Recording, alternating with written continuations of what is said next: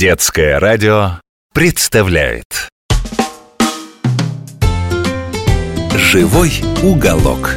Может каждый мальчик и девчонка может У себя в квартире за короткий срок?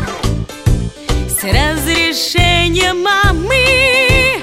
Да и папы тоже Сделать мини-зоопарк живой уголок Сделать мини-зоопарк живой уголок Привет, дружок! Я доктор Добряков. Вот уже много лет я лечу и изучаю самых разных животных, а теперь рассказываю тебе о них интересные и полезные истории. Вот давно тебя хотел спросить, знаешь ли ты, что терра — это земля?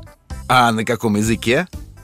Правильно, на латинском, на латыни, на языке, на котором ранее говорили в древнем римском государстве, а теперь говорят ученые всего мира. А теперь назови слова, в которых есть этот корень. Терра. Так, терраса, правильно, ровная площадка. А слово террариум слышал? Понятно, почему он так называется?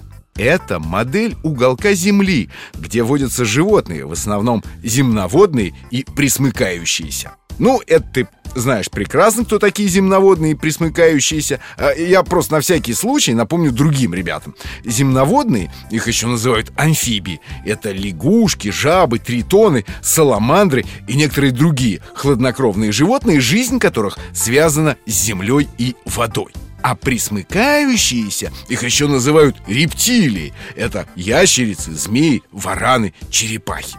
Вот для этих милых созданий и создаются самые разнообразные террариумы. Знаешь, тут одна женщина в зоопарке очень возмущалась Около чудесных, ярких, как коралловые рыбки, тропических лягушек-древолазов Ну и что тут хорошего? Заточили их в аквариум. На них в джунглях любоваться надо, а не в этом полутемном подвале Пришлось ей объяснять, что многие змеи или лягушки всю свою жизнь могут прожить на одной и той же ветке, под одной корягой, если еды вдоволь, и вовсе не тяготятся неволей.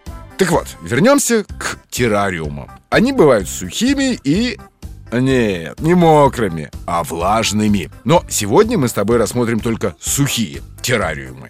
Они создаются для пустынных и степных животных, которые живут там, где жарко и сухо. В основном это змеи, ящерицы и черепахи. На первый взгляд, наше сооружение – обычный аквариум, только без воды, дно которого посыпано песком. Нет, на самом деле это не такое уж и простое сооружение. Особенно если в нем живут не только животные, но и растения Кактусы, агавы, молочаи. Вот, например, под песком помещают нагреватель. Там всегда должно быть очень тепло 30, 40, а то и все 50 градусов. Если наша рептилия замерзнет, она приползет туда, погреется А надоест, вернется назад в прохладный угол. А еще нужен вентилятор нет, вовсе не для того, чтобы охлаждаться, а для того, чтобы проветривать помещение, чтобы там не застаивался спертый воздух и ничем не пахло. Все делается так, чтобы твоим питомцам было удобно, как дома. Ты наверняка знаешь гекконов, ящериц с присосками на лапах. Часто они живут в человеческих жилищах, бегают по стенам и даже по потолку, ловят мошек, что летят на свет. Для них делают специальную стенку, либо из камней, либо из коры, чтобы было удобно лазать. Ты, наверное, видел, какие пески в пустыне? Они похожи на морские волны. Каждый песчаный холм-волна называется бархан. Если в сухом террариуме живет обитатель пустыни, который особенно любит сидеть на склонах барханов, то мы специально для него создадим нечто похожее. Вот догадываешься как? Наклонную стенку установить совсем несложно, а потом мы ее густо-густо намажем клеем, только э, таким, чтобы потом э, не распространял ядовитый запах. А пока клей не просох, посыплем его крупным песком и мелкими камешками. Идея понятна? Вот теперь ящерицы, гекконы, агамы, круглоголовки, даже черепахи могут сколько угодно бегать и ползать по нашему бархану. И песок не просыплется. А еще обязательно потребуется укрытие. Домик, где ящерица или змея будут прятаться. Там должно быть темно и уютно. Часто такие домики делают из обычных горшков. Да-да, битых цветочных горшков.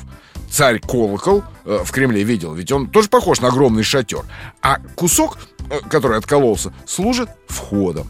Вот и глиняные старые горшки весьма кстати, если в доме устраивается террариум.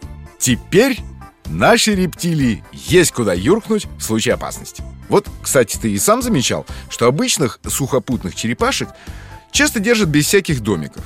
Они ползают все по квартире, иной раз спят месяцами где-нибудь под шкафом, потом снова выползают. Это неправильно. В таких условиях черепашка будет очень сильно болеть и медленно умирать.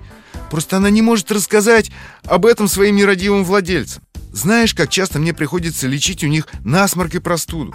Теплолюбивые черепахи просто не выносят сквозняков. Вот им как раз и нужен именно такой сухой террариум. Ты, наверное, думаешь, это все? Ничуть не бывало. Чтобы содержать рептилий и амфибий, нужно очень много знать и уметь. Так что мы с тобой еще не раз затронем эти темы. До встречи, дружок. Живой уголок.